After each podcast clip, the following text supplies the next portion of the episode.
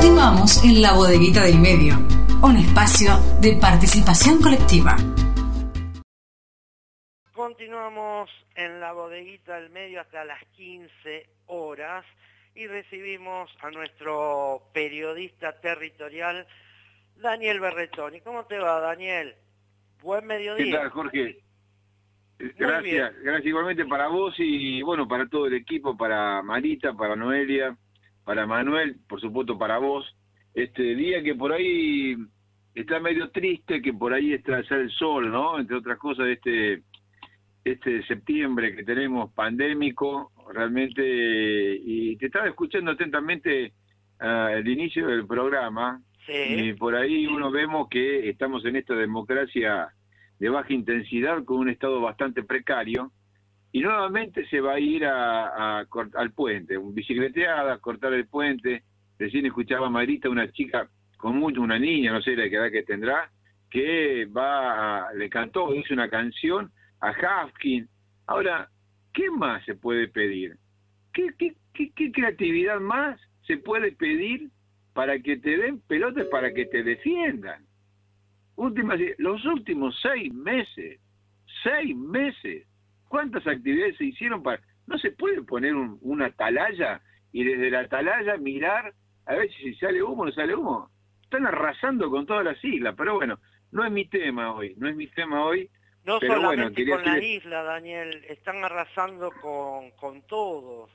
Por ejemplo, en el trabajo, cuántas marchas, manifestaciones se realizaron eh, los últimos meses por las paritarias y después dos o tres dirigentes resuelven eh, todo el destino en lo salarial y en la eh, parte eh, laboral, en las condiciones laborales, pasando a los afiliados, a los trabajadores por encima.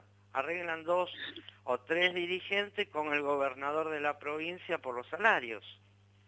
Claro, sí, sí, traidores, así le dicen de, las bases. Hay mucha bronca, mucho, mucha gente disconforme, no están de acuerdo con estos dirigentes. Realmente que, como decían en la denuncia que hacían los que no estaban de acuerdo con los burócratas, ¿no? Están se ponen de acuerdo tres dirigentes y quedan miles de trabajadores, ya sean estatales, docentes, eh, trabajadores del Estado, de UPCN, de ATE, realmente una traición terrible, terrible, tienen unos salarios mínimos, ¿no? Que prácticamente desde diciembre del año pasado no se tocan. Entonces, ¿qué es lo que se está pretendiendo? Digamos, hay una, una situación de los trabajadores, eh, fundamentalmente que tiene una paciencia que es terrible. Tenemos una paciencia muy grande, pero de cualquier manera no hay que dejar pasar esto de que se llaman traidores. Que qué otro nombre o qué otra forma de negociar a la baja prácticamente, ¿no? A la baja. Y en la paritaria nacional a cero. eh, claro, pero es una cosa, si esto no es una provocación, ¿qué nombre le podemos dar? ¿Qué nombre le podemos dar? Y bueno, los, también... los gobiernos lo elige la gente. Fue elegido Perotti, gobernador de la provincia, con un ministro de Trabajo que eh, responde a los intereses de la ART, estoy hablando de Zuckerman, y además eh, amenazando a los empleados municipales que por hacer medida de fuerza, hacer paro, le van a descontar el día. Claro, con el hecho vergonzoso, un docente jubilado mm, pidiendo, mendigando una cama ahí en, Villa Constitución, se muere, realmente esto, y, después el otro hecho terrible, la reta, pegándole con la policía y la reta a los enfermeros en el Día de la Sanidad. Realmente hay una cuestión de que se apunta únicamente que esto cierra con represión y palo y a la bolsa, que no tiene ya prácticamente o sea, no se, no se puede tapar esto, bajo ningún punto de vista, esta situación de represión constante que da, es la única respuesta que está dando. Pero por eso, este eh, Jorge, eh, también otro de los temas que tiene que ver con, con, esta semana, donde asesinaron a, a un muchacho que estaba esperando el padre que había se había había se fue a hacer una diálisis en el hospital español cuando sale bueno no llega a salir, lo matan a este muchacho. Y la respuesta que da el gobierno es otro aparato policial que se va a usar para ir a hacer este, en las zonas calientes de Rosario.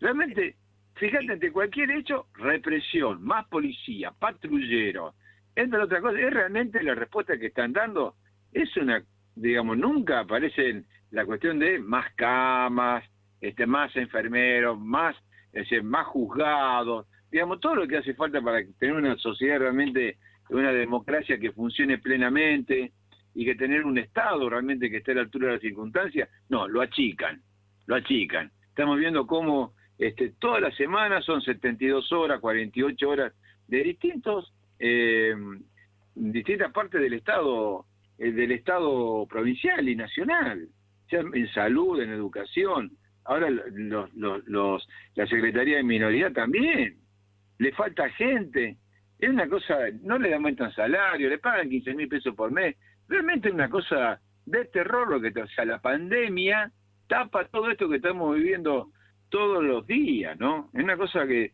por ahí este, no me altera, sino que me preocupa, porque esto en algún momento va a haber alguna respuesta popular. Así es, Daniel. Eh, hablaste de represión. Eh, también está la violencia institucional, el caso que sucedió hace tres años en calle Arijón y Callao, a donde fueron fusilados unos jóvenes. Eh, comentanos esto que es tu tema de hoy. Mira, este tema nosotros lo venimos siguiendo hace bastante tiempo, este, no con la intensidad que uno quiere o que puede, sino que que la idea tiene que ver con esto. Que por un lado este, vemos que lo que cómo está preparado el aparato represivo en la provincia de Santa Fe, igual que en otras provincias también, no es la única, queremos aclarar que las fuerzas policiales actúan de esta manera. Es decir, al actuar las fuerzas policiales, el aparato judicial, los, algunos medios de comunicación actúan todo aceitadamente como para que este, eh, tapar un poco la situación. Esto que recién vos bien este, estabas comentando hace más de tres años este, en esta en esta situación, los jóvenes son perseguidos durante mucho tiempo hasta que el auto choca contra un árbol. Esta situación es aprovechada por la policía para, para ejecutarlo. Los familiares, los amigos, eh, distintas organizaciones sociales de derechos humanos se ponen al lado de la familia, al lado de la familia. Y si no es por la presencia de los familiares y estas organizaciones, esto se tapa. Por eso es que estamos en contacto con, esto se conoció como, bueno, el, crimen, la masacre de, de, de, Arijón y Callao, de estos dos jóvenes. por eso es que estamos en contacto con, con el hermano. Con el hermano, con, con Germán. Germán, ¿cómo te va? Gracias por atendernos y por la espera.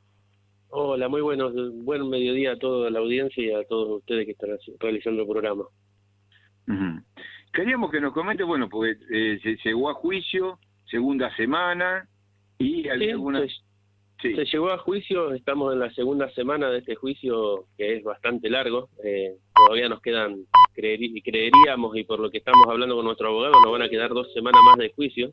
Eh, creo que venimos en lo que es las audiencias y lo que se está llevando a cabo y la presentación y la muestra de todas las pruebas que hemos recolectado junto a la Fiscalía, hemos estamos llegando a, un buen proceso.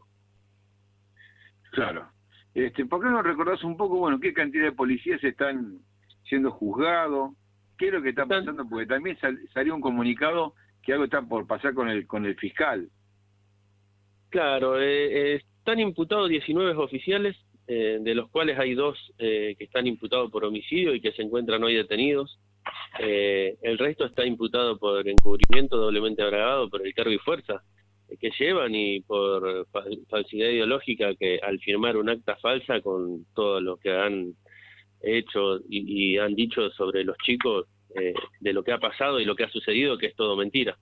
Eh, hoy nos encontramos en el juicio, esto pasó ya hace tres años, donde los chicos habían recorrido en su auto una, le han hecho le hicieron una persecución por el sur de Rosario donde le dispararon por todos lados donde la persecución duró más de 30 minutos y el auto chocó en Callao y Arijón eh, se estampó contra un árbol y se bajaron varios oficiales y ejecutaron a los pibes sin poder defenderse, sin poder moverse, los pibes no iban a disparar a ningún lado porque eh, estaban ya aturdidos con el choque que habían tenido.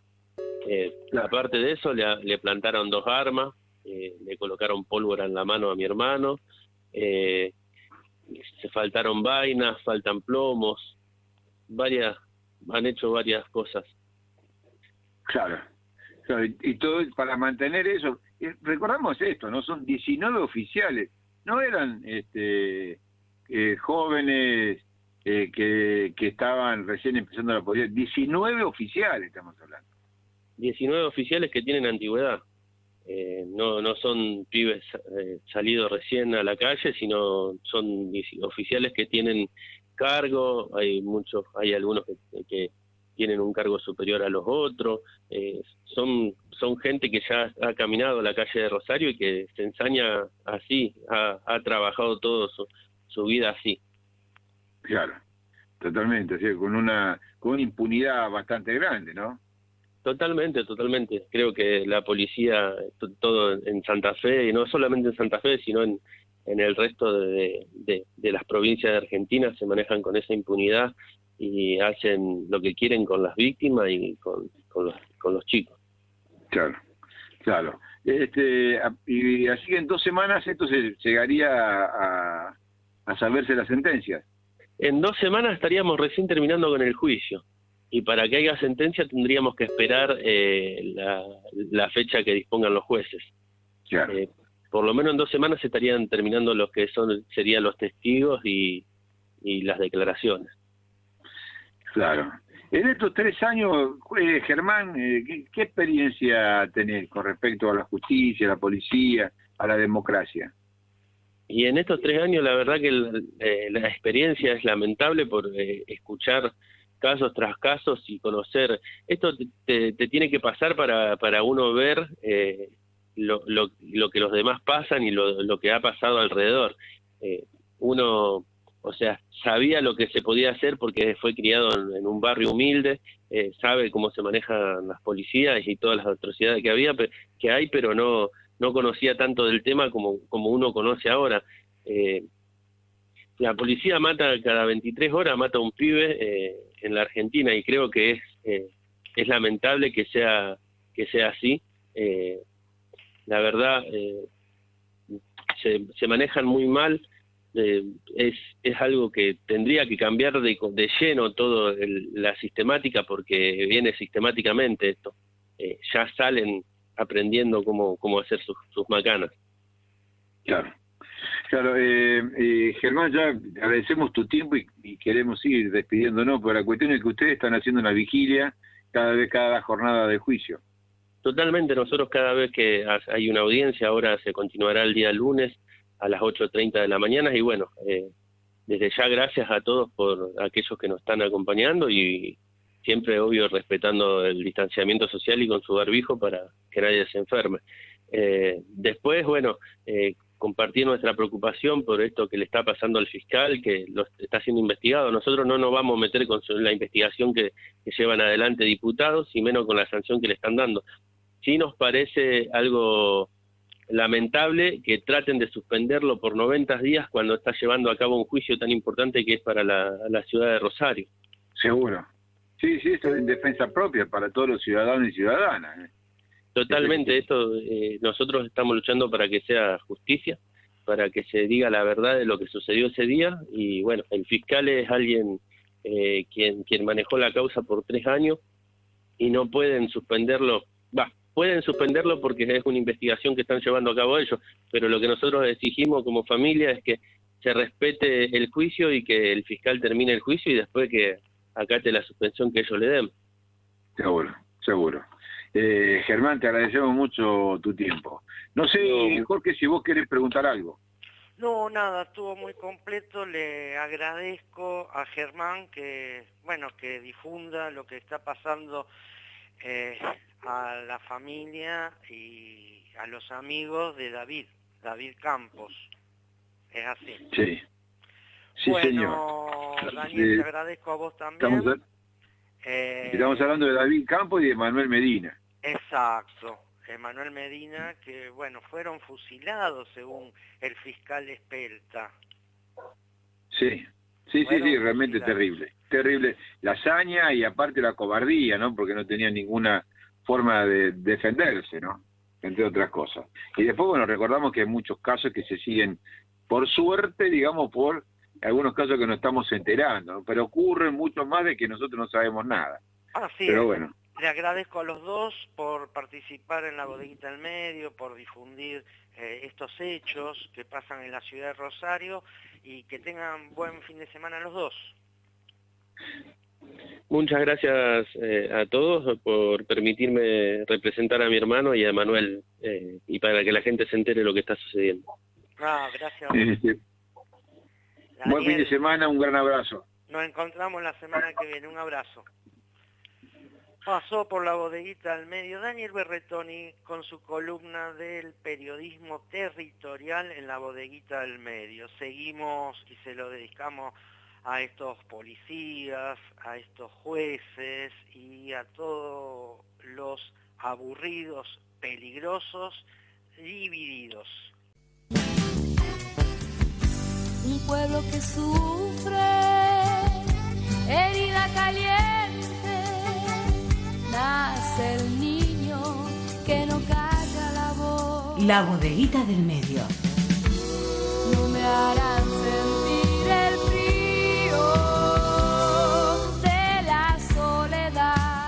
Un espacio de creación colectiva.